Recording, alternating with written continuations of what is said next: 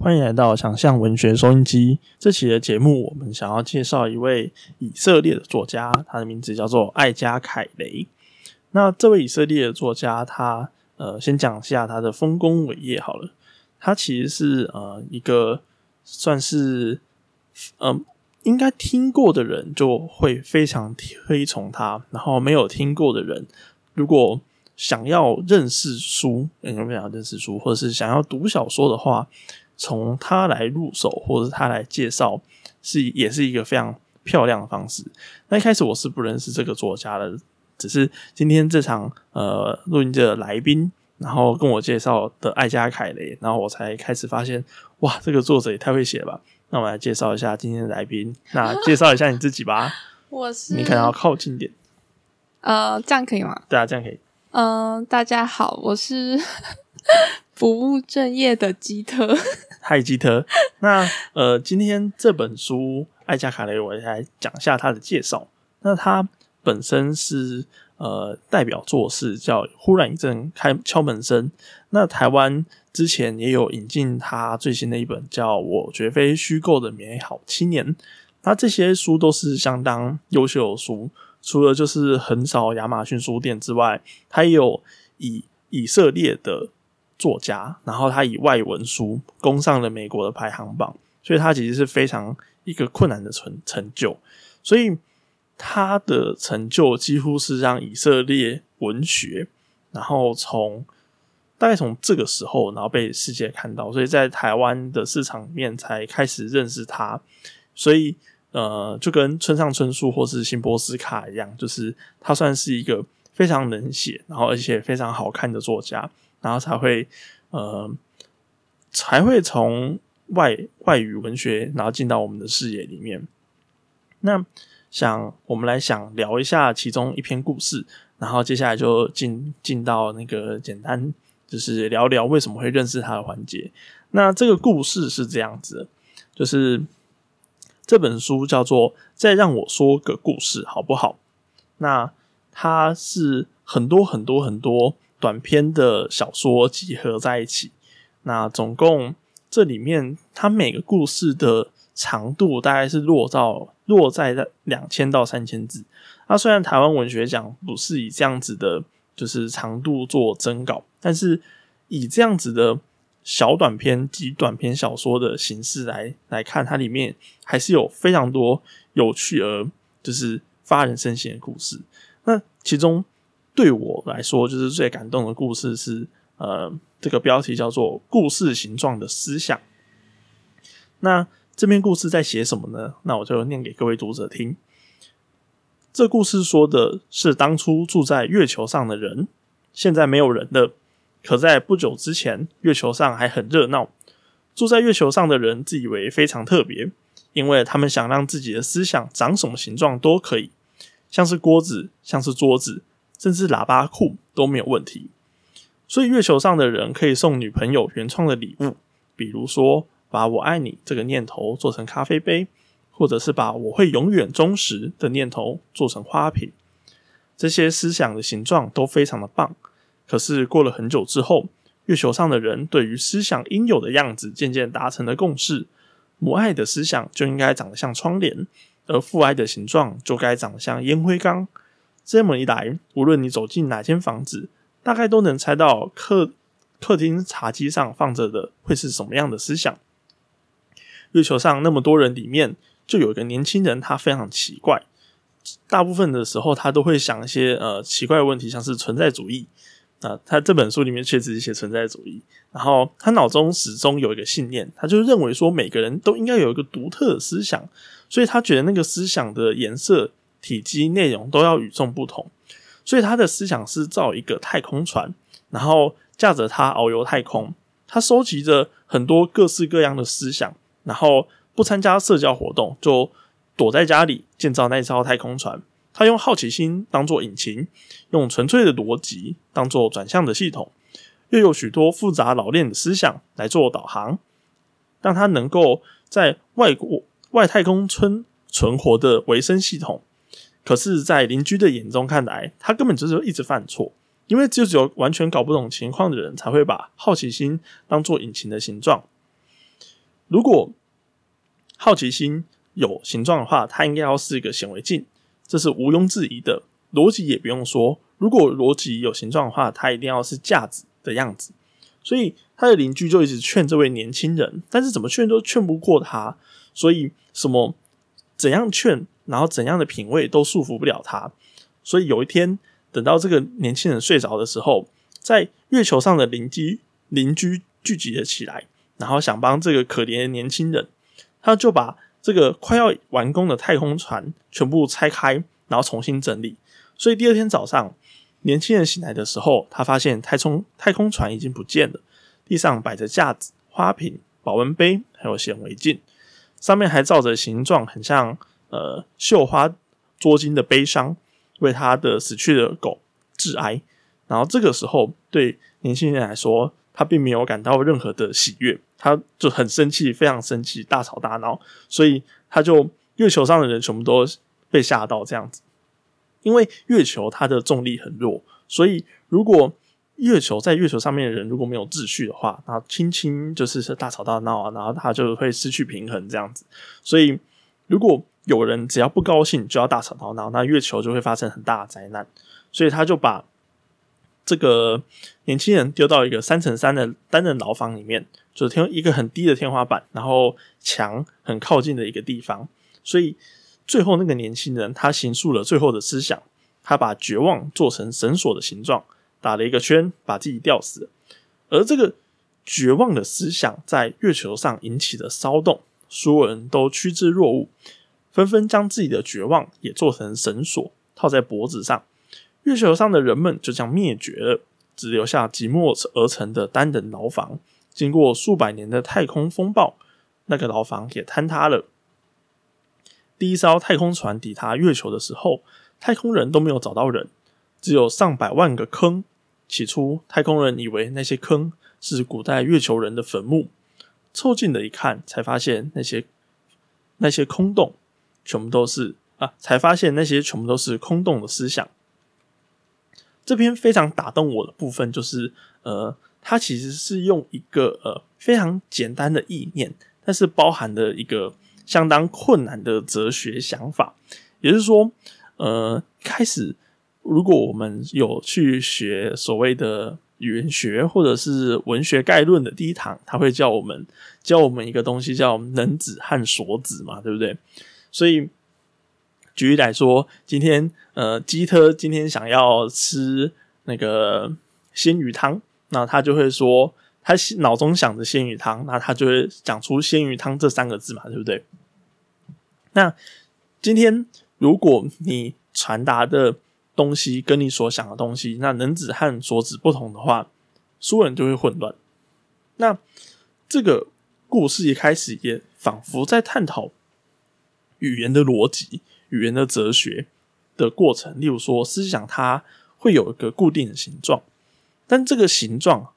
其实是人们约定而成的形状，所以你的思想可以有很多种，但是其实人们大部分都只能接受一种思想，所以他又能回到人生的某种哲学上面，就是好，你可以有独立自主的想法，就是小时候我们教你要独立自主啊，然后你会教你要就是上了大学之后。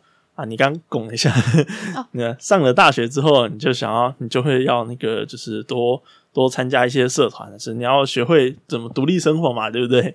那但是你在学学习的过程之中，你最终会发现说，哦，没有毕了业之后才发现，原来大家都不太关心，就是你到底会什么，然后学什么，其实大家都在比月薪，比五万，五万比完有六万，六万比完有七万，然后比比。如果年薪一样的话，再比年终奖金，会发现我们的思想其实很有限。尽管我们的想法是自由的，但是我们能传达自由的方式是极其有限的。所以这个故事更有趣的就是，那这个年轻人想要做什么？如果大家都这么有限的话，那未来的方向是什么？未来方向是一个太空船。这个太空船是可以是任何的东西，然后它的太空船的。架设方式也非常逻辑，也是是，如果我要太空船，我必须要好奇心，但是我空有好奇心也没有用，因为我要探索这世界上所有的事物嘛，对不对？所以我要有逻辑和架构。那在探索的这些过程之中，这个太空船才有办法起飞。那这个太空船终究存不存在呢？其实我们不知道。但最后，艾加凯雷给了一个非常人性化的做法，这也是我们在小说写作上很常使用的，就是因为人终究会带来某些悲剧的事情，会带来某些破坏，所以永远剧情去指向人是最方便的。就像是我们会看的很多星际探索的影片，或者是关于自然的影片。那那些不管是自然，不管是探索，我们都会给它加上一个人的形象，或者是甚至是有些更直接，就是直接安排一个人为破坏的剧情。所以最后这个年轻人，呃的太空船被拆毁了之后，他带给了月球的人第一个概念叫做绝望，所以月球人都死了。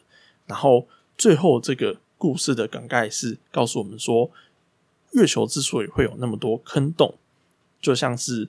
所有人都经历绝望之后的遗迹一样，所以我觉得这篇故事相当有趣。不知道，就是我记得基特你也是相当喜欢这篇故事，那你有什么想法吗？对于这篇月球，我蛮喜欢他的意思一一其中一点，是因为我觉得我也有过类似的想法，就是大家不会都要很好奇嘛？比如说情人节为什么是巧克力？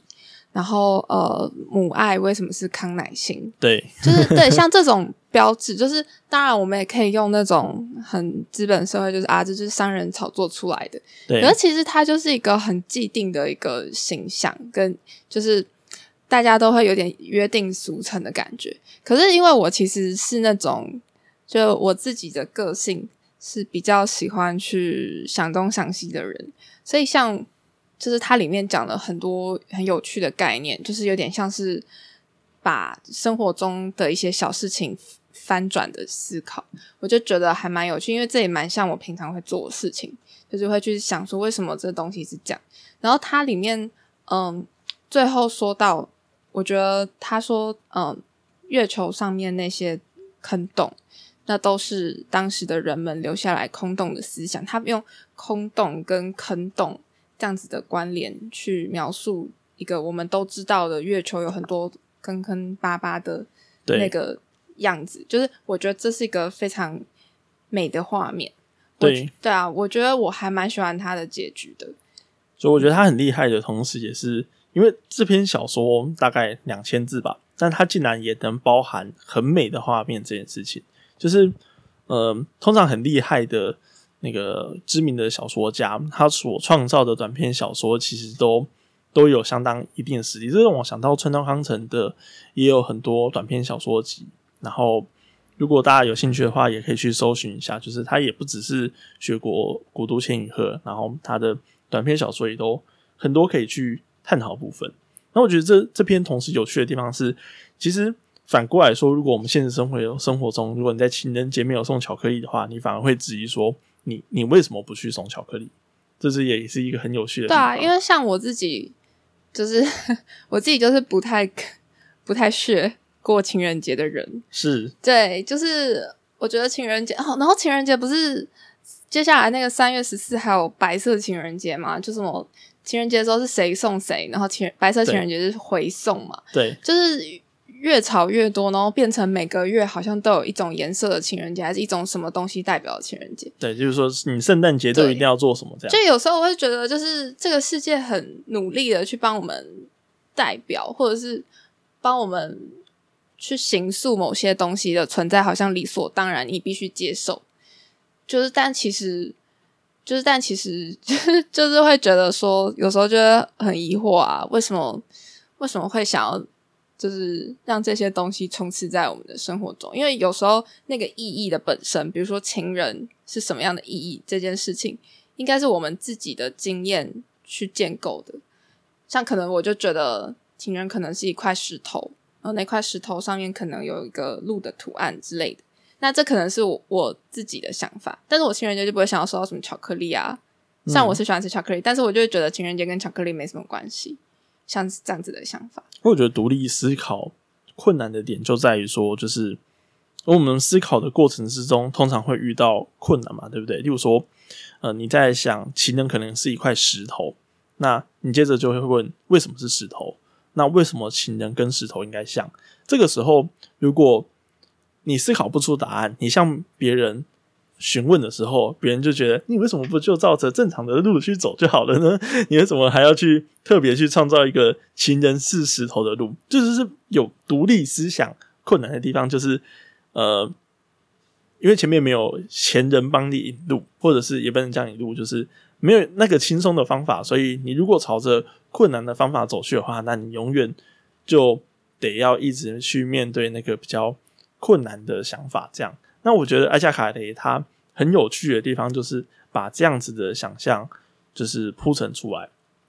那一开始你为什么会知道这本书啦？就是呃，所以我从头的时候，最早开始知道这个名字是呃，我在 F 我的 FB 上面看到吴珊珊分享的，就说哦，有一个人去采访艾嘉凯雷，然后他说这个人的采访的内容，然后跟艾嘉凯雷的作品都很精彩，都很有趣，这样。嗯嗯嗯，然后我就想说，哎，那我可以看一下这个访谈。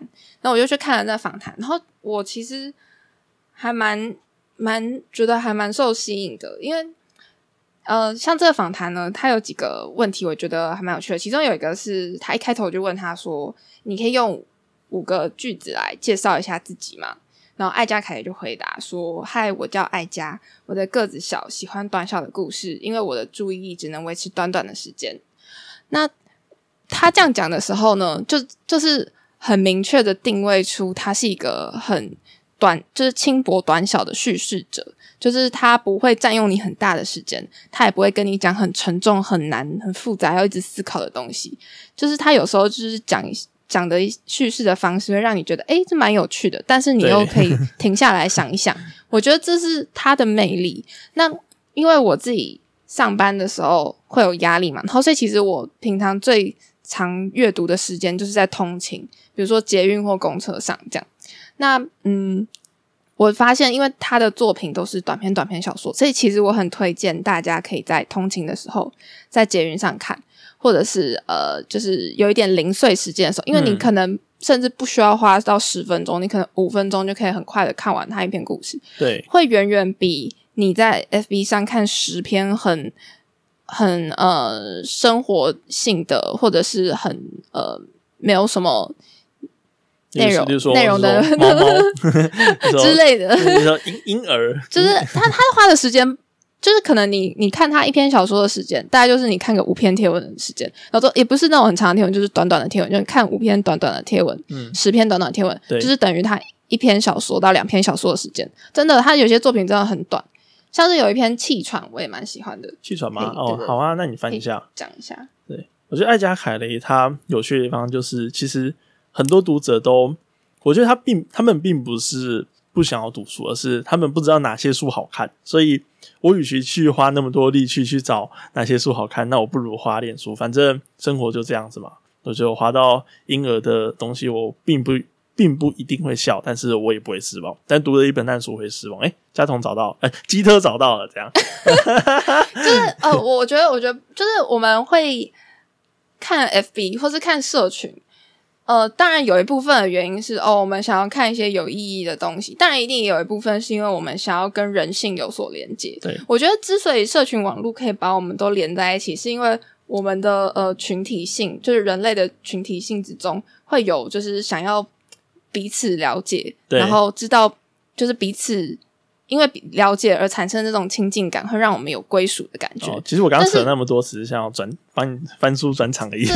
但是我我觉得，我觉得，可是我觉我就觉得，就是，可是有时候你看了很多 贴文之后，你会觉得，其实你认去看一篇真正认真思考过构筑出来的一个创作，它其实真的会影响你的，也真的会影响你的思考。就就会觉得就是哦，好像这段时间好像没有就是白活，或者是你会有就是脑袋真的久违的动起来的感觉，这样对，而且它并不会少于，就是并并不会亚于，就是你看了那些呃朋友或者认识的人所发送出来的那些讯息，让你心中有有思考或者是深层的感悟的那种，并不会少于这样子的这样子的感触。那像我刚刚说的气喘发作那篇，它其实只有一页，就是它真的就是你可能一分钟就看完了。他是这样，就是这篇篇名就叫气喘发作。那呃，艾加凯雷本本人他小时候的时候也有气喘的问题，这我后来才知道。但是当下我看到这篇的时候，就是我大概花一分钟就看完。他说，气喘发作的时候，你无法呼吸，无法呼吸的时候就很难讲话。当下你能说的句子长短有限，要看肺里能吐出多的气还有剩多少，那个量可不怎么多，也许只够能够说三到六个字，字字珍贵。脑子里跳出一堆字，你得仔细拣选，挑出最重要的。健康的人可以有什么说什么，跟扔垃圾一样，把脑子里的话往外扔。但是你每说一个字都得付出代价。气喘发作的人说“我爱你”和我疯狂爱你是不一样的，差了一个词，差一个词就差很多。因为那个词本来可以是助手、呼吸器或者是救护车，就这样，我就觉得我靠。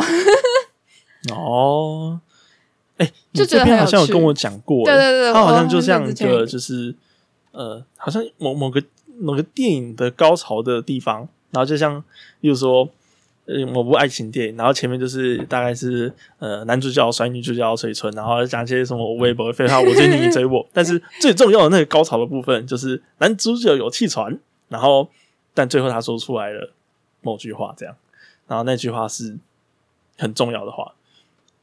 然后我觉得艾加凯雷他，我觉得他就很厉害操作，就是我们就我们身为一个小说家，就会是想要使用一些比较精确一点的东西，因为我们所我们所拥有的读者的资源很少。就是为什么我们小说家需要追求精确的原因，就是因为以前去看《红楼梦》，以前去看。呃，十本、二十本长篇小说，十几万字、几百万字的那个时代早就已经过去了。因为我们拥有了手机，我们拥有电视，我们有其他注意力会吸引我们的东西的的时候，其实我们就不像古人那么闲，可以坐在书桌前面，然后研究就是古书，然后或者是呃四四库全书之类的。所以国学才会因此没落嘛。那扯那扯那么多回来，那回到。这篇很极致的短篇小说，就是我们在我们身为小说家，我们就是要去表演一个最极致的艺术状态的时候，就我觉得可以就学习艾加凯他怎么去操作，就是短篇小说的方法。像我觉得你刚刚讲的这篇气喘，气喘，呃，然后而且的他他用，我觉得我当下看到的想法是。呃，我不一定会觉得它是一个电影场景，但是我会觉得他用一个很特殊的方式来看待气喘，因为有时候我们就会觉得，呃，有个人有气喘的话，我们就说啊，那他会不会什么时候发生什么事？我们是比较像是担心，或者是呃比较悲观的去看这件事。但是他用一种很特殊的方式，他告诉你说，气喘的人他做出来的每件事情都字字珍贵，然后呃说出来的话都字字珍贵，所以他告诉你他爱你。跟他疯狂爱你是完全不一样的事情，然后我就觉得哇，他重新赋予了气喘的人一种不同的意义。嗯，对。然后其实类似的做法，就是还有在呃其他片有看到，因为刚刚有说到，就是艾加凯他是一个以色列的作家，所以大家知道嘛，就是以色列它就是一个呃，就是从立国以来就是充满战争的一个地方。那他其实就是。呃，里面有谈到很多跟呃屠杀然后种族有关的一些议题。那比如说像呃，他有一篇作品，就是讲到说有一个小男孩，他去参观了呃那个大屠杀的博物馆，然后他就在那里听到就是一些老人，然后很慷慨激昂的去讲一些跟就是呃那时候犹太人被迫害迫害的一些故事，然后看到。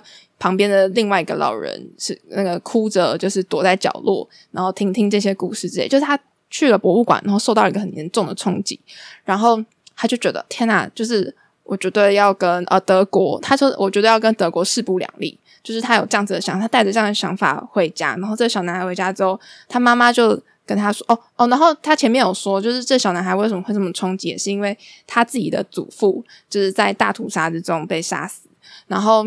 呃，大主大，然后在后来，就是他回到家里之后呢，他妈妈就给了他一双新的球鞋，然后跟他讲说：“哎，这个球鞋是就是世界上最好的球鞋，那什么牌子我就不说了。”然后里面有写，然后他就说：“啊，这是那个球鞋非常的耐穿，是名牌哦，你你穿了之后，你可以就是那个跑跑跳都非常的自如。”然后。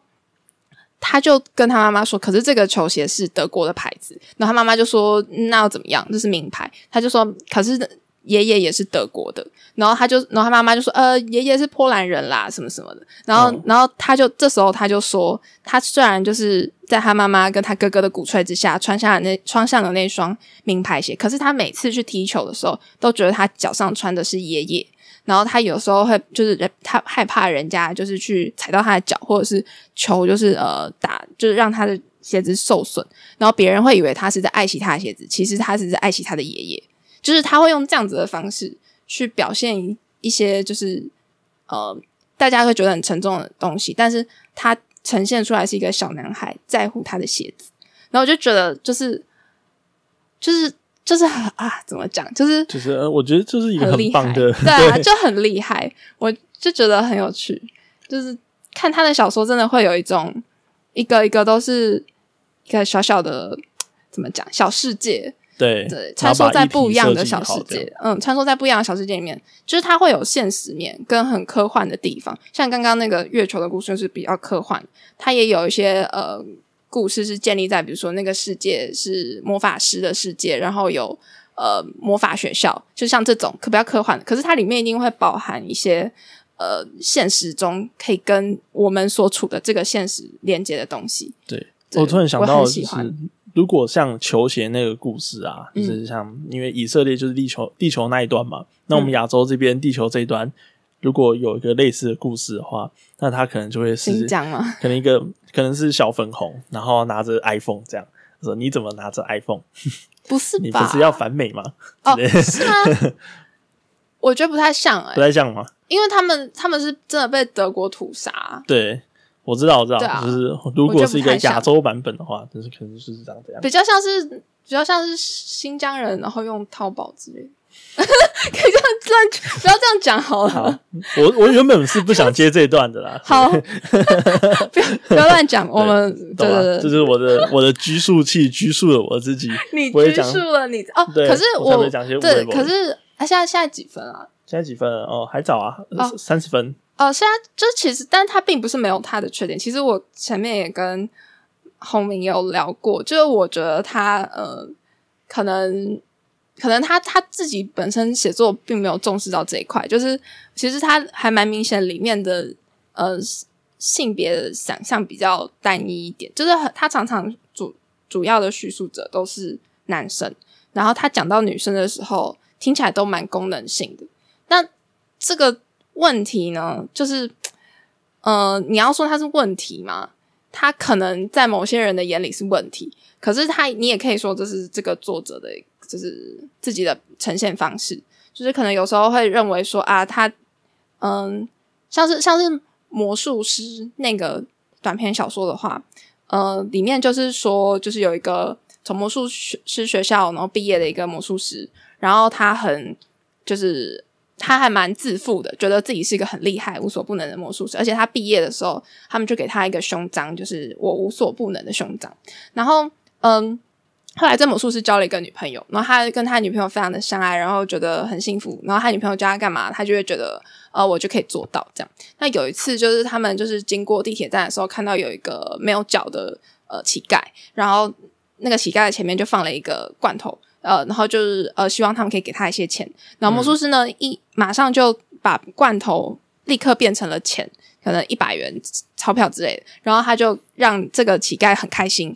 然后也想成为魔术师啊，三十岁的时候会不会达成呢？然后那个就是就是他的女朋友就说，他女朋友就有点不满意，他就说你应该要把他的脚就是变回来啊，那你你要做到这件事情啊，这样才是真的够看。不然你只是把罐头变成钱不够看，然后这时候魔术师就有点惊慌失措呢。他想说还要去找其他的空罐头，然后来变成更多钱，就他找不到罐头，然后他女朋友就更不爽了，就叫他快做啊。然后就可是他发现他没有办法，因为呃他就是没有学会这个能力。后来他就问他那个乞丐说：“嗯，那我还有什么可以帮你做的吗？就是呃这个件事我可能没办法做这样。”然后。那乞丐就说：“我想要你的徽章，你的徽章看起来很闪亮，很棒。”然后他就把他自己身上那个无所不能的徽章给了乞丐。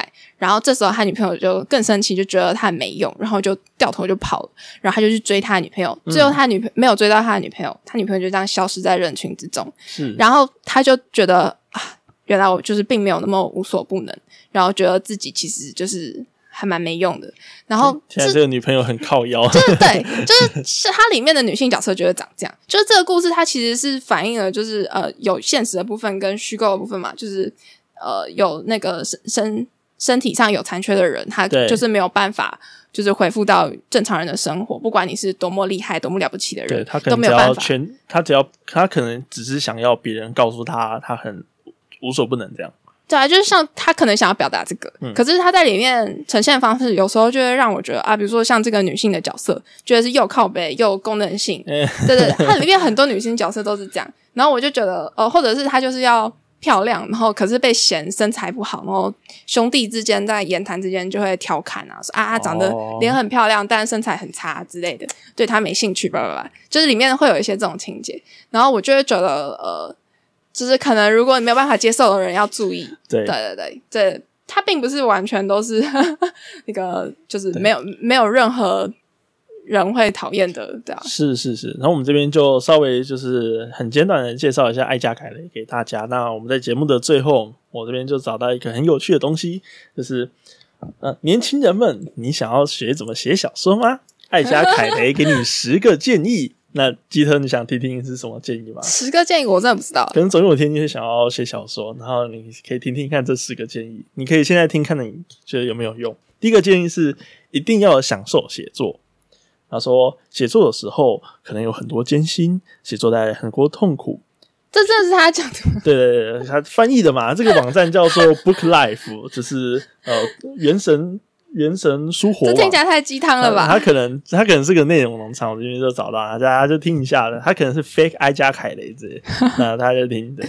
然后就是会带来痛苦，只是不想要承认自己真心喜欢的事，然后来赚钱。然后写作能让你体会另一种人生，而且是体会很多很多种人生这样子。然后全部都不是你，但全部又都是你，所以你必须要享受你的写作。嗯，听起来有十分道理。这样，然后第二个是你要爱你故事的人物。你觉得？你觉得？你觉得艾加凯雷有爱他故事底下人物吗？呃，应该有。不知道，因啊，我记得他的访谈里面有说到，他好像会重复去用某些角色的名字，然后好像是。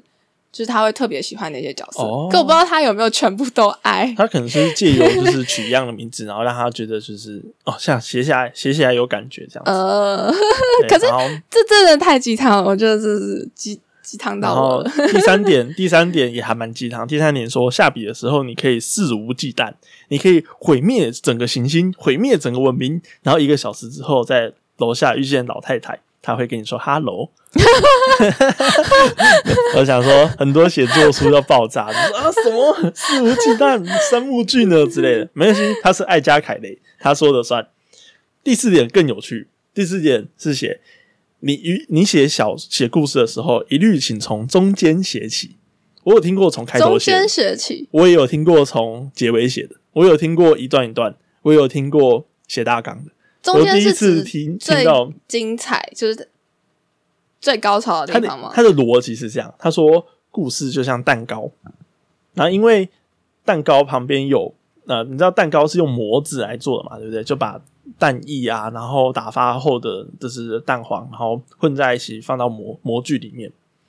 所以呃，故事的开开头就是蛋糕边，然后因为贴在贴着模子，然后。所以，虽然故事的开头就是是边边界没有它不行，但是因为蛋糕的模具贴在边界的时候，它会烤焦，所以很难吃。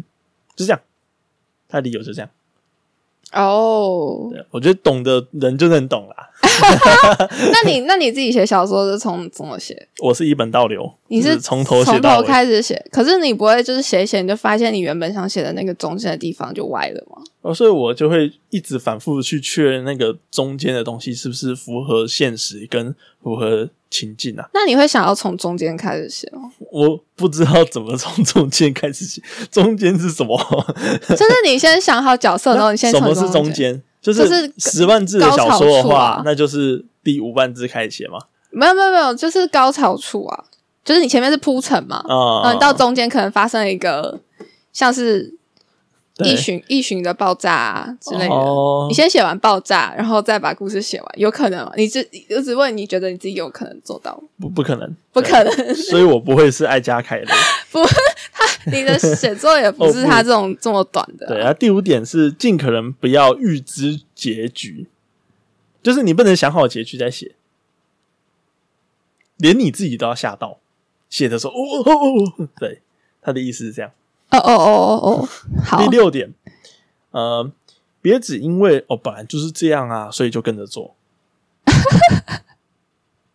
例如说，呃，同一个角色要一直叫一样的名字，或者是用一样的引号、用一样的段落、用标点符号什么的，每一本书都遵守规则，不用，不要遵守。大家都把标点符号破坏，把字体拆解吧，对，像一起来王文新简易吧这样 啊一起。那第七点是写的像你自己，就是如果你去模仿洛丽塔的作者纳博科夫的话，那永远都会有个纳博科夫比你还更像纳博科夫，所以不要像纳博科夫。第八点，写作一定要独处，我相信这应该是最容易办到啊，就是这十点来说。就是这样，因为通常会去写作都都有点边缘边缘，所以可以点这样地图炮吗？你这个垃圾边缘发言，那行，那我们进到第九点，让喜欢你作品的人鼓励你哦。我觉得这很棒，我觉得这个第九点很棒，让喜欢你作品的人鼓励你，也就是你要告诉你的粉丝说，是我粉丝的，大声说出来吧，因为讨厌你的人不会只是沉默地讨厌你。我觉得很棒啊，就是就是要哦鼓励创作者去多接触自己喜欢自己的粉丝，这样子，说明就有更多动力能，继续写下去。那你猜第十点是什么？呃，不要停止写作。不是，第十点是每个人的话都要听，然后但是都不要做，都不要照着做，呃，就是唯唯一不要听别人的建议哦。就是我给你十点建议，但是不要听建议，这样难怪他前面要写的这么鸡汤吗？因为他想要铺成最后一点，我还以为他要从头鸡汤到尾。对。但他最后有个括号，除了我的话以外，好听好好，我开始怀疑这个来源了。都听我的话，这样。啊这个这个来源就大家找一下，就是艾加卡雷对年轻人的十点写作建议，就真的还假的有这种东西？我一本不知道它是不是真的啊，不过查证的工作也不是我，我们这边也不是什么事实查核中心。那今天的节目就到这边结束，那很感谢今天基特的参与啊，就跟麦克风前大家说一声拜拜拜。拜。